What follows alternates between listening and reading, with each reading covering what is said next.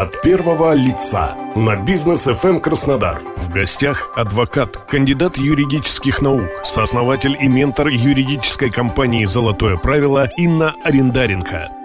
Добрый день, у микрофона Олег Тихомиров.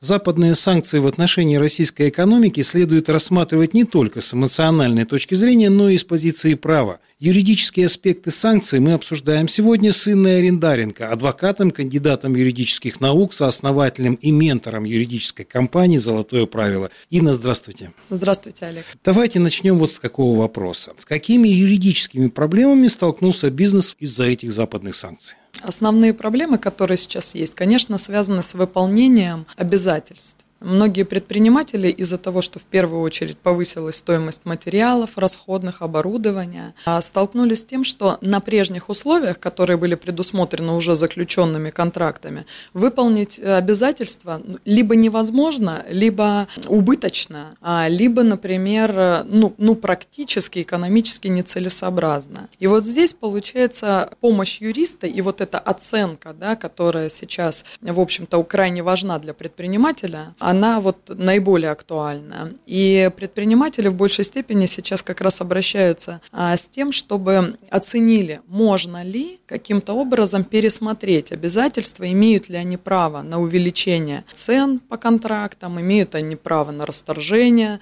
на изменение сроков по договорам, потому что, ну, реально многие столкнулись с тем, что невозможно соблюдать те сметы, которые были согласованы ранее. Правильно ли я понимаю, что э, ситуация форс-мажорная, но есть понятие форс-мажор в эмоциональном плане, а есть понятие форс-мажор в юридическом плане. Так вот, насколько она форс-мажор в юридическом плане? А вот э, вы прям, прям не в бровь, а в глаз, как говорится, потому что форс-мажором повышение э, курса валют не является по законодательству. И получается так, что ситуация реально иная, да, но применить законодательство о форс-мажоре мы сейчас не можем. А сейчас э, ряд государственных инстанций выступили с инициативой внесения изменений в Гражданский кодекс о том, чтобы подобные истории да, считать санкции и повышение там, валютных курс. Мы не знаем еще формулировок и о чем конкретно будет идти речь, потому что законопроекта нет. Но тем не менее законодатель понимает важность и необходимость внесения этих изменений. Это не значит, что сейчас ничего нельзя сделать, потому что форс-мажор – это же не единственное, скажем, основание для пересмотра условий контракта. У нас в Гражданском кодексе предусмотрена специальная статья 451, и она дает возможность требовать изменения условий договора или расторжения договора, если изменились обстоятельства, при которых стороны исходили, когда заключали договор. И вот здесь вопрос, насколько эти обстоятельства были существенными, насколько они повлияли на, реально на ситуацию, потому что, конечно, кейсы есть, когда а, недобросовестные предприниматели пытаются использовать данную ситуацию и такие, ну, мы, мы сейчас просто повышаем цену. Вот очень э, показательный кейс буквально на днях был, когда наш клиент получает э, уведомление о том, что теперь цена оборудования, за которое он предоплатил, просто так повышается на 40%. Причем со ссылкой на валюту, на сан, на все подряд. Ну и предприниматель говорит, что я могу сделать в этой ситуации? Я предоплатил, я видел это оборудование на складе поставщика, то есть оно уже поставлено. Имею ли я право? Требовать поставки по предыдущей цене?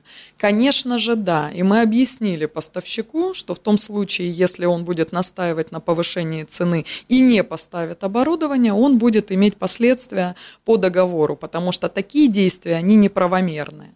Но, конечно же, если вы вчера заключили договор или позавчера, и у вас не было возможности заказать по старой цене, например, материалы, то в этом случае, да, эти нормы применяются. И, опять же, здесь э, пока нет нормы, уточненной в Гражданском кодексе, мы должны ориентироваться на опыт. Опыт, который в первую очередь в судебной практике сформировался. А какой это опыт? Вот если курс валют – изменился существенно, но обычно это более 20%, тогда условия контрактов пересматривать можно. Опять же, с учетом баланса интересов обеих сторон. Очень важный вопрос. Имеет ли право суд изменить условия того контракта, который вы запро... да, с, вопрос. с контрагентом заключили?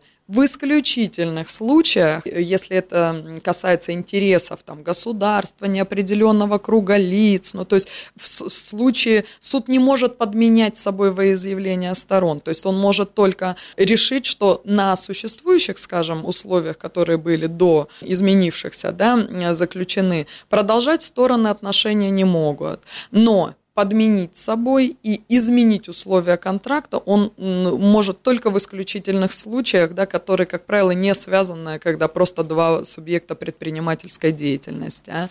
И тогда речь идет либо о переговорах сторон, где они самостоятельно решают вопрос об изменении условий, причем не только цены, но и сроков важно. Очень многие предприниматели сейчас забывают, что надо в комплексе решать вопрос. Мы цену изменили, мы порадовались, а потом раз, а у нас через три дня заканчивается срок реализации. И тогда всю выгоду, которую вы получили от согласования со своим контрагентом вот этого нового срока, да, вы по сути съедите теми штрафными санкциями, которые возможны из-за того, что вы не сможете испол- исполнить свои обязательства в срок. От первого лица на бизнес FM Краснодар. В гостях адвокат, кандидат юридических наук, сооснователь и ментор юридической компании «Золотое правило» Инна Арендаренко.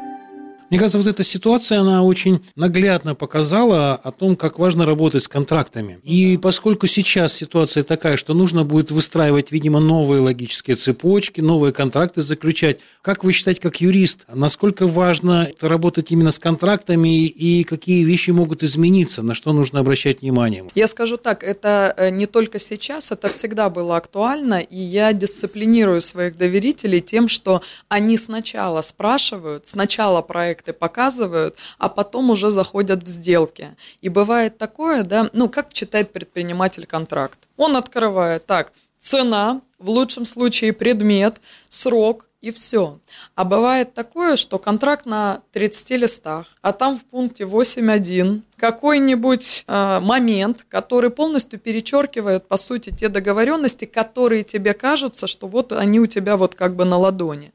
И поэтому, конечно, внимательное чтение контракта – это раз. Если предприниматель не готов это делать, он должен поручать этот вопрос, естественно, специалистам, который может во взаимосвязи проанализировать все нормы и выстроить, скажем, вот этот рискоориентированный подход, да, мы применяем, когда мы предвидим, как в случае чего могут развиваться события. И вот здесь как раз э, квалификация консультанта, да, она определяется тем, насколько он в голове могут, может представить варианты. Потому что многие наши доверители, они оказались очень подготовлены к данной ситуации, потому что когда был коронавирус, практически все контракты типовые были очень жестко нами пересмотрены и доработаны в том плане, что мы предусмотрели, что изменения изменение курса валют, например, является основанием для одностороннего расторжения договора.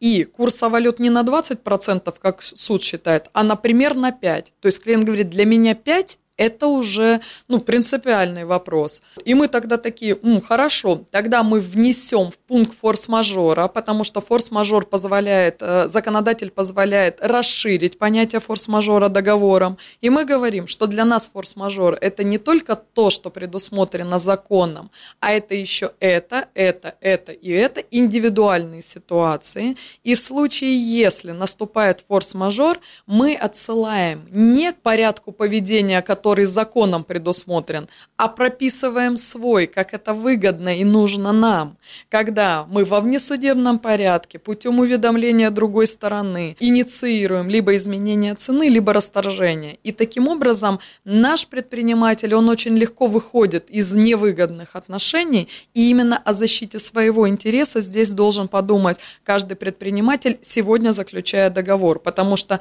мы столкнулись с реальностью, когда у нас каждые несколько несколько дней меняется законодательство, меняются фактические обстоятельства, но на самом деле в договоры можно заложить механизмы, которые позволяют предвосхитить те риски, в которых оказываются те, кто не читает и не подготавливается. Поскольку расторжение со стороны некоторых зарубежных партнеров договоров может привести к убыткам, э, и, в общем, проблемы возникают в том числе и имуществом некоторых предпринимателей, что можно предпринять для защиты своего имущества в возможных убытков и так далее. Есть ли какие-то юридические советы или шансы на это? Угу. Ну, я скажу, вы прям копнули вглубь о которой еще многие не задумываются. Объясню почему. Потому что сейчас, получается, по сути, речь идет о том, а что делать с контрактами, что делать с обязательствами. А смотреть надо дальше, смотреть надо туда. А не исполнение обязательств, что может повлечь для моей компании. Если компания не исполнит обязательства, что это может повлечь для меня как для собственника.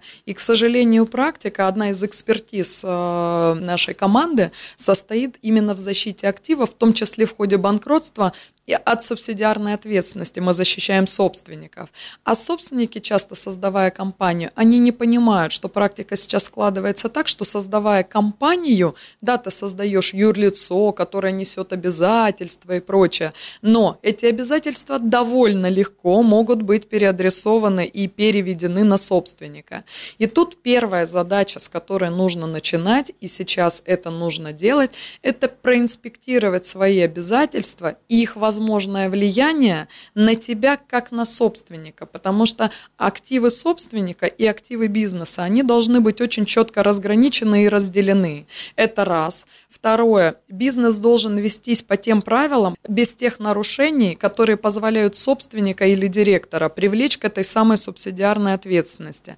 На самом деле, если отдисциплинироваться, это можно сделать. И практика показывает, что те, кто уже был в ситуации, например, банкротства, субсидиарной ответственности, они вроде как вот это начинают выстраивать. А все остальные, ну ладно, ну компания моя должна, ну ликвидирую ее, да, многие до сих пор как бы думают о том, что я отправлю ее там куда-нибудь там в какой-нибудь регион, присоединю ее там к фирме помойки и будет мне счастье. А у нас есть кейсы, когда потом такие фирмы помойки сами попадали под банкротство и потом разматывался весь клубок и к компании наших клиентов прилетали требования, которые он не то что не ожидал, он просто вообще был в шоке, он там уже не документацию не хранит, не может подтвердить даже законные операции. Я говорю, а кто ж так ликвидирует? И начинается вот эта вся история.